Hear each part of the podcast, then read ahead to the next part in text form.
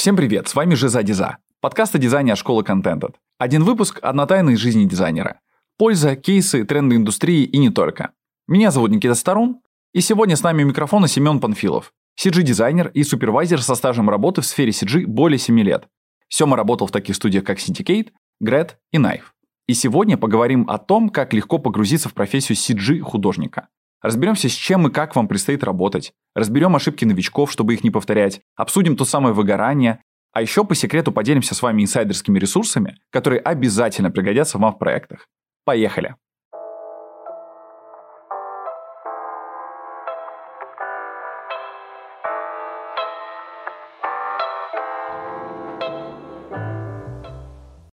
Всем привет! Меня зовут Панфилов Семен. Я CG-дизайнер и супервайзер. Мой стаж работы в этой сфере 7 лет. Я работал в таких студиях, как Syndicate, Grad, Knife, учился на курсах Real Time School, California Institute of Arts, Вольницы, Learn Squad. Я проведу вас через вводный блог и расскажу о профессиях в сфере CG.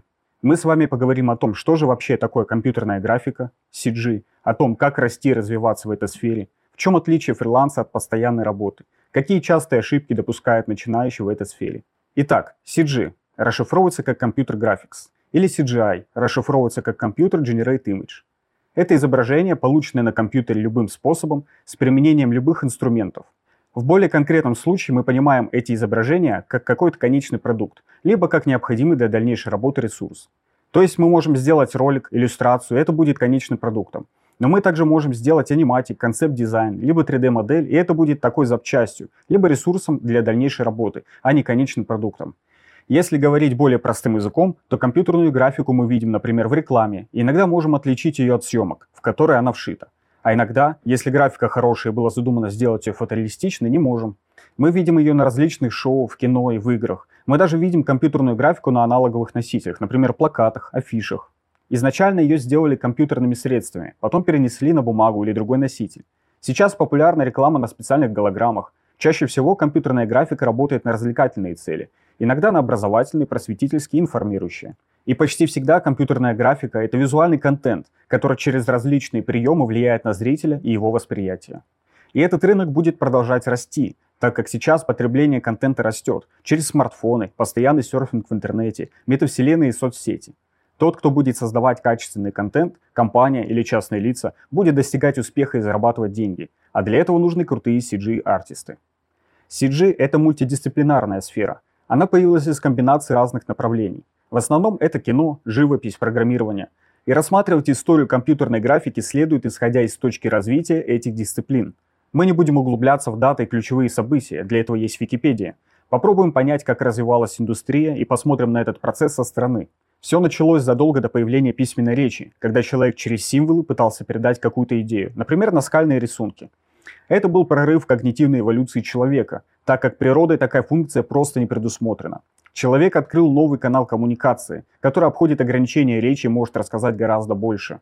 С течением истории искусство визуального повествования развивалось. Появлялись художники, ремесленники, дизайнеры. Они появились задолго до появления самого этого понятия. То есть через определенные визуальные формы мастер передавал настроение, идею, принадлежность культуре и эпохе. Также со временем визуальное искусство стало использоваться для коммерческих целей, создания имиджа продавца, его товара, афиши, дизайн продукта.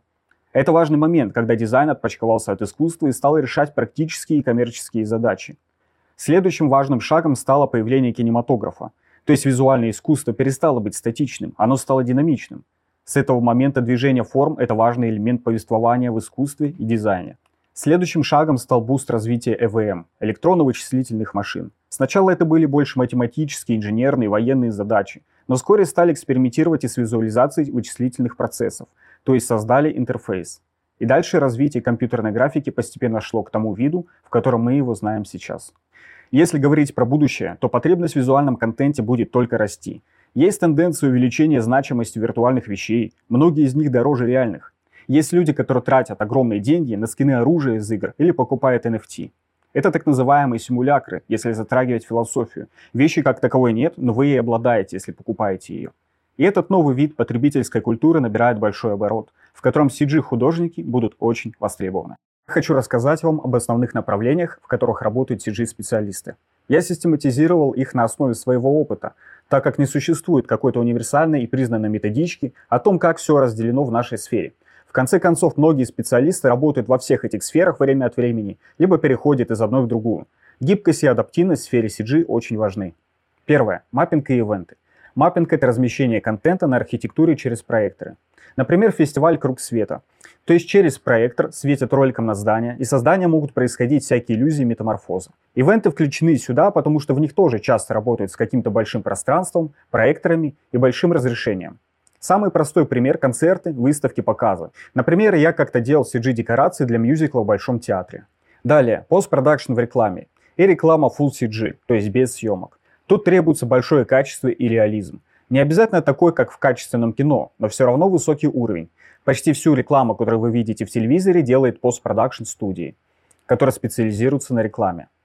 В них работают в основном универсалы 3D-шники и моушн-дизайнеры, а также композеры. Эксплейнеры и опенеры. Самый популярный вид проектов для фриланса, потому что очень востребованный контент для YouTube-каналов, мелких фирм, компаний, частных лиц, образовательных учреждений, много чего еще. Сюда же можно отнести заставки для каналов и видео, то есть опенеры. Следующее направление – бродкаст и оперативная графика. Вообще бродкаст – это родоначальник моушен дизайна.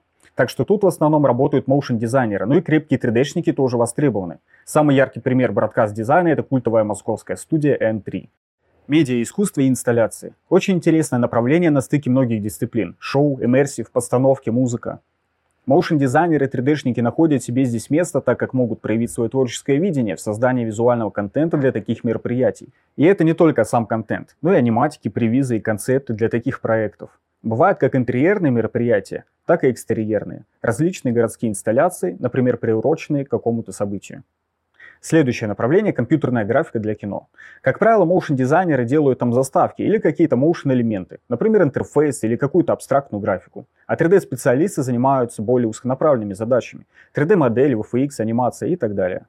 Последнее направление, о котором мы с вами поговорим, это геймдев или разработка компьютерных игр. Так же, как и в кино, motion дизайнеры занимаются заставками, интерфейсами или внутриигровыми сценами, делают какие-то motion элементы, транзишены. 3D-специалисты чаще всего имеют более узкое направление – анимация, моделинг, текстуринг, VFX. CG очень гибкая сфера, все направления в ней пересекаются, и специалисты могут применять свои навыки в разных задачах. Это помогает в горизонтальном росте, когда, например, вы захотите сменить характер ваших заказов. Перейти в другое интересное вам направление будет не так трудно.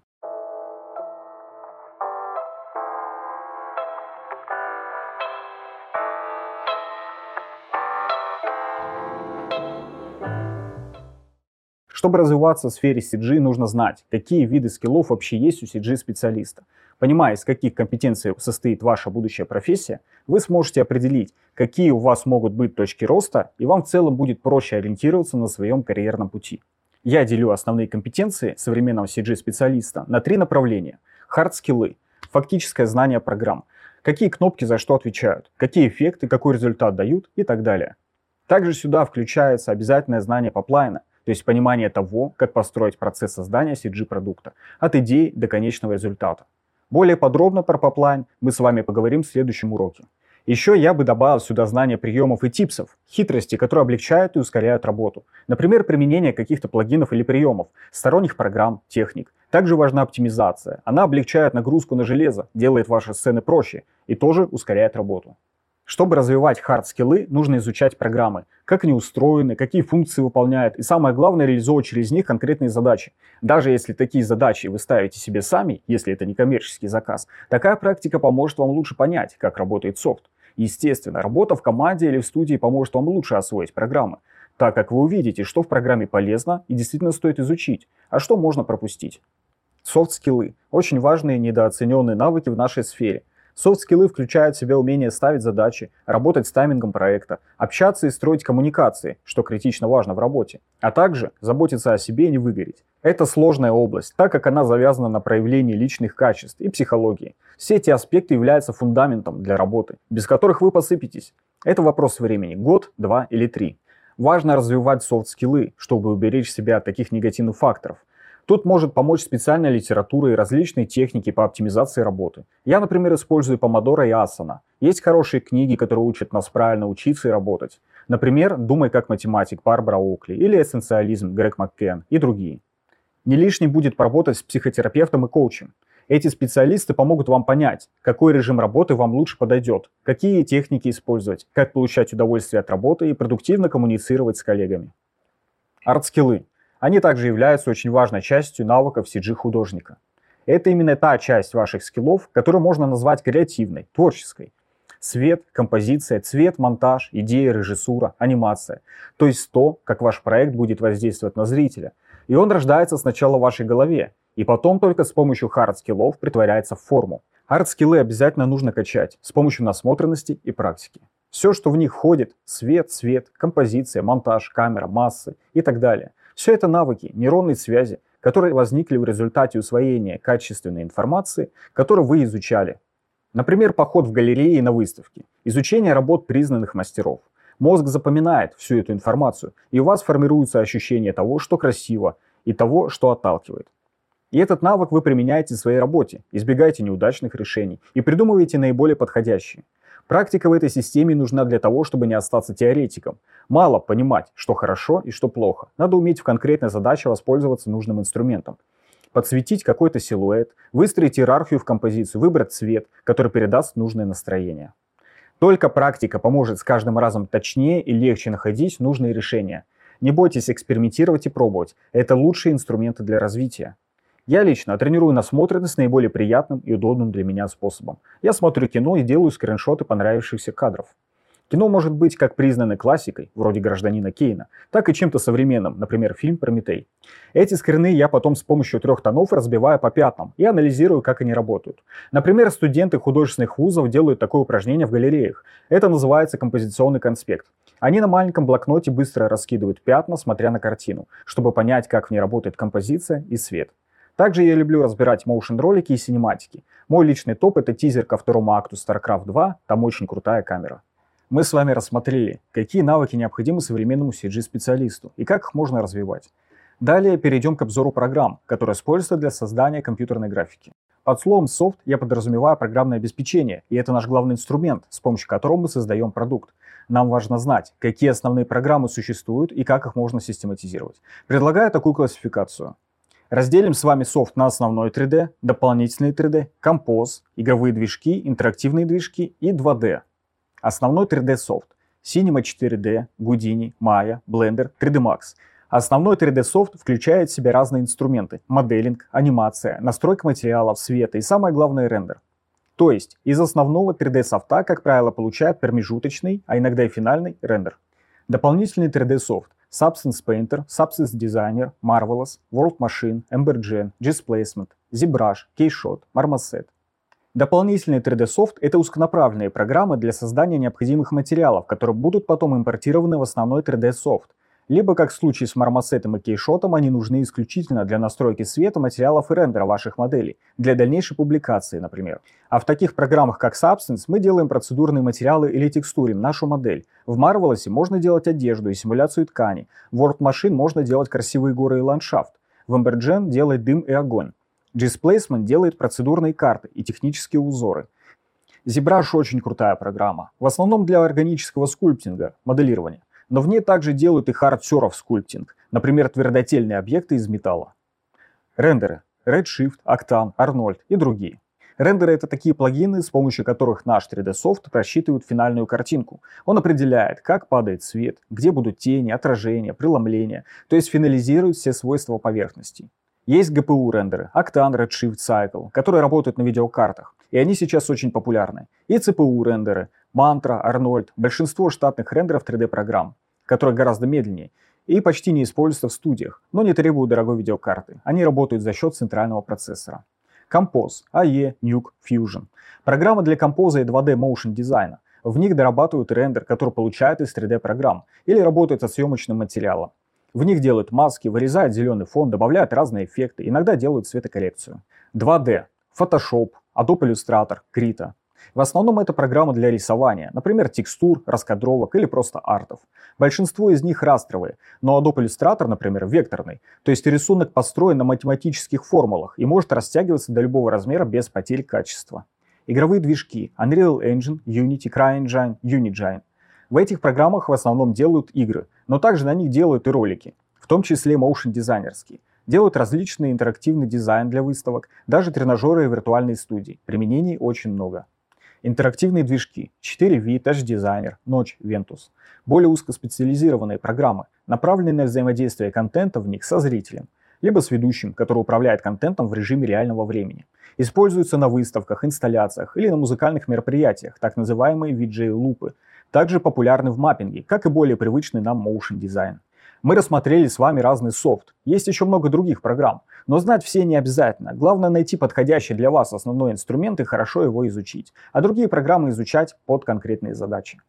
Самое время разобраться, из каких этапов состоит процесс создания продукта в CG. Этот процесс и элементы, из которых он состоит, называется поплайн. Как правило, термин поплайн используется в сфере видеопродакшена и моушен дизайна. Создание видеоролика – это целый производственный процесс. Его необходимо знать, изучать и набираться в нем опыта. То, как этот процесс проходит со всеми его этапами и техническими деталями. Как правило, под каждый проект поплайн подстраивается и адаптируется. Пайплайн включает в себя не только то, в каких программах проект будет делаться, но и какие действия и в каком порядке нужно совершить, чтобы создать продукт. Хронологически пайплайн делится на три этапа. Это препродакшн, продакшн и постпродакшн. Самая распространенная общая схема. Препродакшн идея, сценарий, раскадровка, аниматик, концепт-арты. Один из самых важных этапов. На нем создается концепция продукта. Собираются референсы, похожие продукты, пишется сценарий, рисуется концепт-арты. То есть проходит глобальная подготовка для того, чтобы на этапе продакшена было понятно, что именно нужно сделать. Хороший подготовленный препродакшн – это 80% успеха. Следующий этап – продакшн. В него входят стилы, превизы, 3D-рендер, съемки, если они есть, иногда композ. Это непосредственное производство продукта. То есть, когда вы уже все подготовили и понимаете, что нужно делать. В него могут быть включены и съемки, и 3D-рендер с предварительным моделингом, анимации, настройка и так далее. Или даже просто композ. Самый важный признак продакшена – это непосредственное производство продукта и все его промежуточные стадии. И последний этап – постпродакшн. Цветокоррекция, эффекты, композ – это часть производства, в которой основная часть работы уже сделана, и продукт уже выглядит на 90% завершенным и понятным. Осталось навести красоту, сделать цветокоррекцию, кое-где почистить косяки, добавить эффектов, то есть навести финальную красоту на уже почти готовый продукт. Важны как программы, в которых производится сам продукт, 3D, 2D и так далее, так и понимание того, через какие этапы нужно пройти продукту, чтобы получился финальный результат, аниматик, сценарий, 3D-анимация, рендер и так далее. И чем больше ваш опыт, тем больше вариаций поплайна вы будете знать. И это даст вам возможность подбирать наиболее оптимальные, эффективные, гибкие и безопасные варианты производства.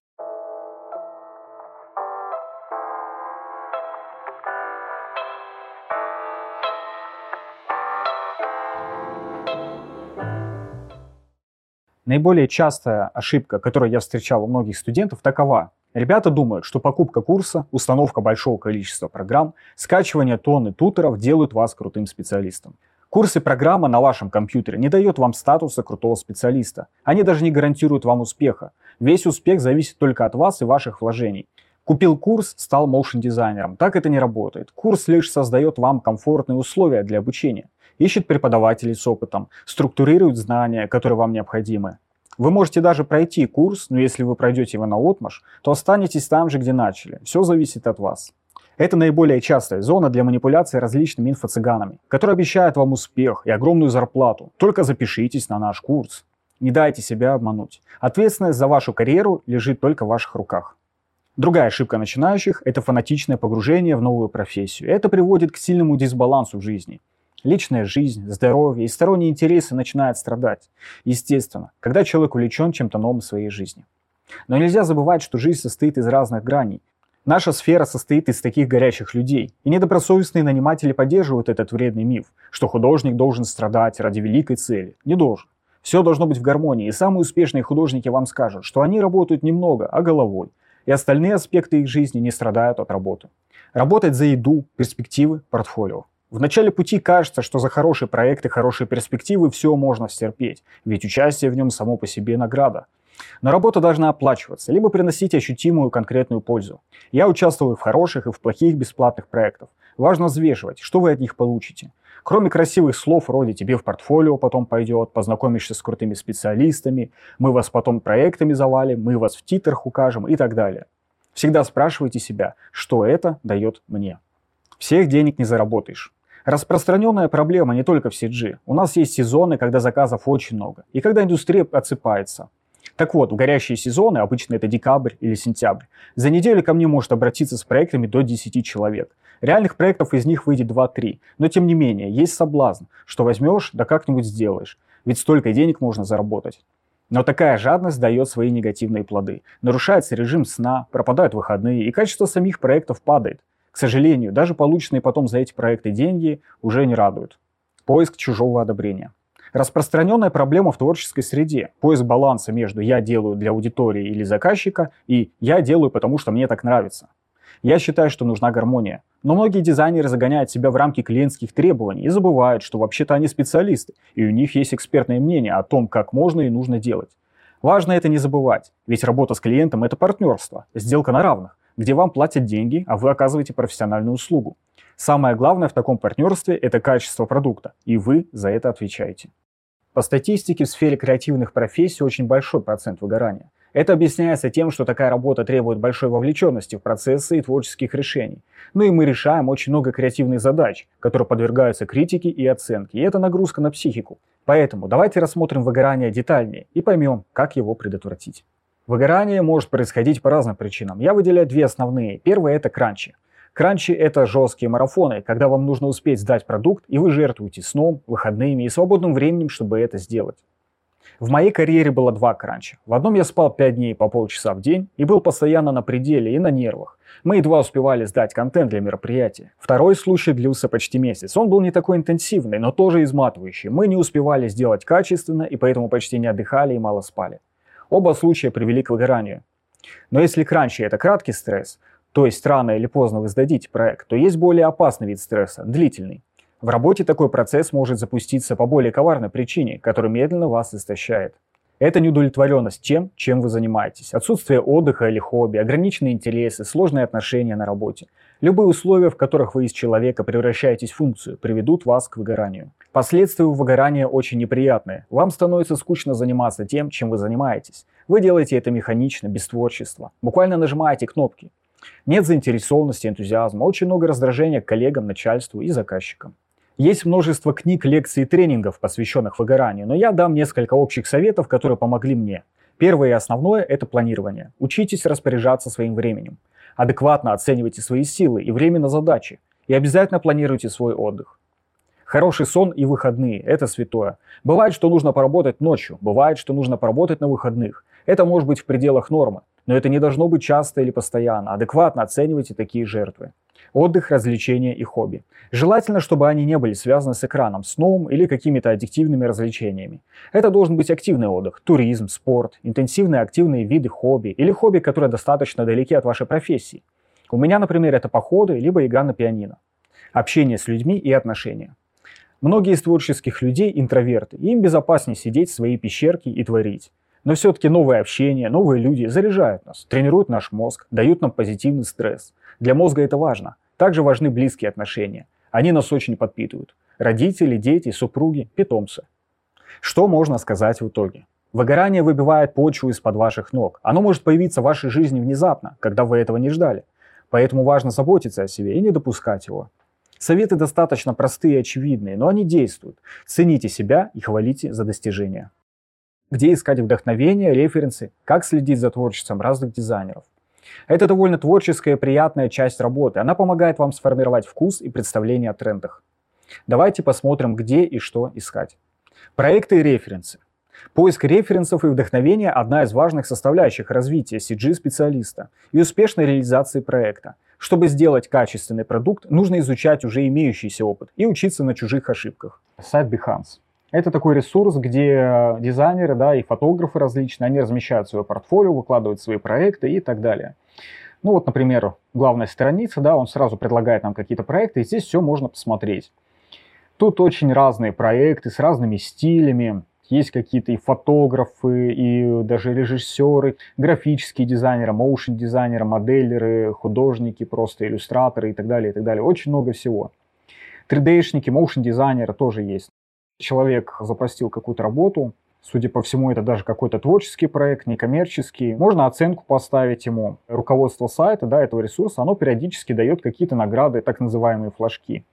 Можно перейти на страницу дизайнера, этого автора, да, и посмотреть вообще, какие у него еще есть работы. У него не так много проектов, но у него хороший стиль, да, то есть видно, что хороший дизайнер, у него много подписчиков, много оценок и флажки. То есть специалист достаточно крутой. Вот есть ссылка на Инстаграм его, да, и написано, где он находится, вот Амстердаме, в Нидерландах. И ссылка на другие ресурсы. Vimeo это такой YouTube, но он качественный, в нем проходит модерацию весь контент, да, и в нем много выставляется работ, фильмов всяких, ну, таких режиссерских, да, каких-то творческих проектов. В том числе motion ролики различные и CG ролики выставляются тоже. У них тоже есть своя система наград, называется ставь пик, когда ролик или работа отмечается вот этой наградой, то он попадает в определенные тренды. Это очень круто. На Vimeo много авторского кино интересного, можно смотреть периодически, ну и всякие качественные работы Motion тоже есть, тоже присутствуют. Тоже очень хороший сайт, и, как правило, motion дизайнеры, CG-артисты, да, они выставляют, допустим, свой рил, они загружают не на YouTube, а на Vimeo, потому что считается, что качество лучше. Motion Grapher — это СМИ, которая специализируется на motion графике, да, но здесь помимо такой классической motion графики, да, есть и просто какие-то full CG ролики, да, в которых может не быть такого привычного нам motion дизайна, могут быть просто какие-то анимация, допустим, может быть, да, какая-то CG-анимация, мультики, клипы. Очень хорошую такую редактуру проходит весь контент, да, который сюда попадает. И здесь всякие тренды выставляют, трендовые ролики. И сайт считается крутым в целом. Можно посмотреть тоже работы и вдохновиться. Pinterest — это такой крутой сервис, в котором можно искать картинки. То есть это такой прокачанный Google да, или Яндекс по картинкам. У него очень крутые алгоритмы, он хорошо подбирает похожие изображения. И здесь, соответственно, можно сохранять в своей коллекции эти картинки, сохранять целые паки референсов и потом к ним возвращаться и при необходимости их изучать. Очень полезный ресурс, советую его себе завести и сохранять какие-то референсы для будущих проектов. Непрерывное обучение – это обязательное условие роста и развития. Развивать технические, художественные и софт-скиллы в наше время можно через интернет. есть множество сервисов, блогов и ресурсов, где публикуются туториалы, разборы работ и обучающие статьи. Видеокопилот. Его создатель Эндрю Крамер – это легендарная личность вообще в моушен дизайне и в CG. Он выпускал очень много очень крутых уроков. У него есть какие-то плагины для EA, много-много-много всего вообще. Я очень рекомендую вам ознакомиться с этим сайтом, потому что очень много простых и крутых уроков. Кроме того, там есть плагины, в том числе и бесплатные много всяких ресурсов и много туториалов. Следующий сайт — это сервис Grayscale Gorilla. Он больше ориентирован на 3D-шку, и в нем в основном уроки по Cinema 4D и по рендерам Arnold, Redshift и вроде даже есть Octane. Такой же формат, как у видео копилота. Очень э, такие информативные, хорошие ролики, полезные, с туториалами тоже есть ассеты, какие-то ресурсы, которые можно скачать. Вроде плагинов нету, но есть другие полезные штуки. Тоже настоятельно советую вам изучить, потому что очень полезный ресурс.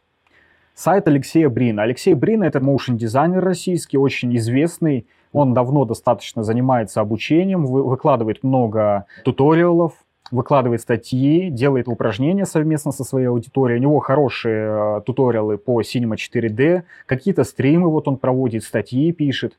И в целом он э, достаточно осведомлен о том, что происходит в нашей индустрии. Его полезно тоже почитать и посмотреть, о чем он пишет. YouTube-канал Саши Новы. Саша Нова – это концепт-дизайнер и арт-директор. Она работала в студии N3, которую мы с вами уже обсуждали. Она очень крутой специалист, я ее очень уважаю. И она часто проводит разборы работ, она проводит стримы, очень много говорит и учит композиции. Ее специализация — это прокачка ваших хард-скиллов.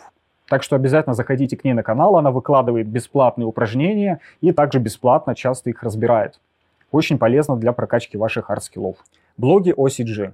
Некоторые CG-специалисты ведут свои блоги. Кто-то больше рассказывает о своем карьерном пути, кто-то делает акцент на конкретных задачах. Я собрал несколько талантливых ребят, некоторых знаю лично. Это будет полезно и вдохновит. Все блоги я читаю в основном через Telegram. Владислав Соловьев – это российский моушен-дизайнер, он уехал в Великобританию, сейчас работает арт-директором в Mill, то есть это такое большое достижение вообще для моушен-дизайнера работать в такой студии, одной из лучших в мире. И он много пишет о том, как различается подход в работе, например, в России и Великобритании. У него такой автобиографичный блог, он пишет о своих впечатлениях, о своих открытиях. Ну, очень вдохновляюще, советую вам тоже почитать и изучить. Данил Криворучка – это тоже один из таких лучших дизайнеров в России, я бы сказал, в мире. Он работал с Apple, сейчас работает э, и живет в США, считается тоже очень крутым специалистом. И у него тоже есть блог, в котором он описывает и свою карьеру, и работу, и какие-то творческие проекты. И многие из других ребят, например, Капустин, Брин, или название канала «Карась вещает», это фамилия дизайнера Карась. Брина мы с вами уже обсудили, у него тоже есть свои туториалы, и он тоже ведет свой блог. Ссылка на эти каналы будет в описании, обязательно подписывайтесь и читайте, ребята, развивайтесь. Поиск работы – это всегда сложная задача, но есть ресурсы, которые ее облегчат. Множество каналов в Телеграме, сообщества ВКонтакте. Там каждый день публикуются разные заказы на фриланс и вакансии. Я постарался объяснить вам, как устроена сфера CG и что вам важно знать о ней на старте. Компьютерная графика сейчас представляет огромную волну, которая захлестнула наш мир. Всеобщая диджитализация наполнила почти все уголки нашей планеты. Даже в космосе на МКС есть интернет, и они там смотрят ролики и мемы. Профессия очень востребована, но нужно постоянно учиться и развиваться, потому что технологии развиваются очень быстро. Буквально пару лет назад почти никто не говорил про NFT и метавселенные, а сейчас это тренд. За что я люблю свою профессию, так это за то, что она позволяет реализовать свои идеи. Порог входа в профессию низкий. Я, например, в свое время прошел недельный интенсив по синеме 4D и уже знал программу. Мог делать какие-то простые ролики. И это очень вдохновляет. Вы можете реализовать все свои идеи, нет никаких ограничений. Желаю вам удачи в творчестве и в учебе.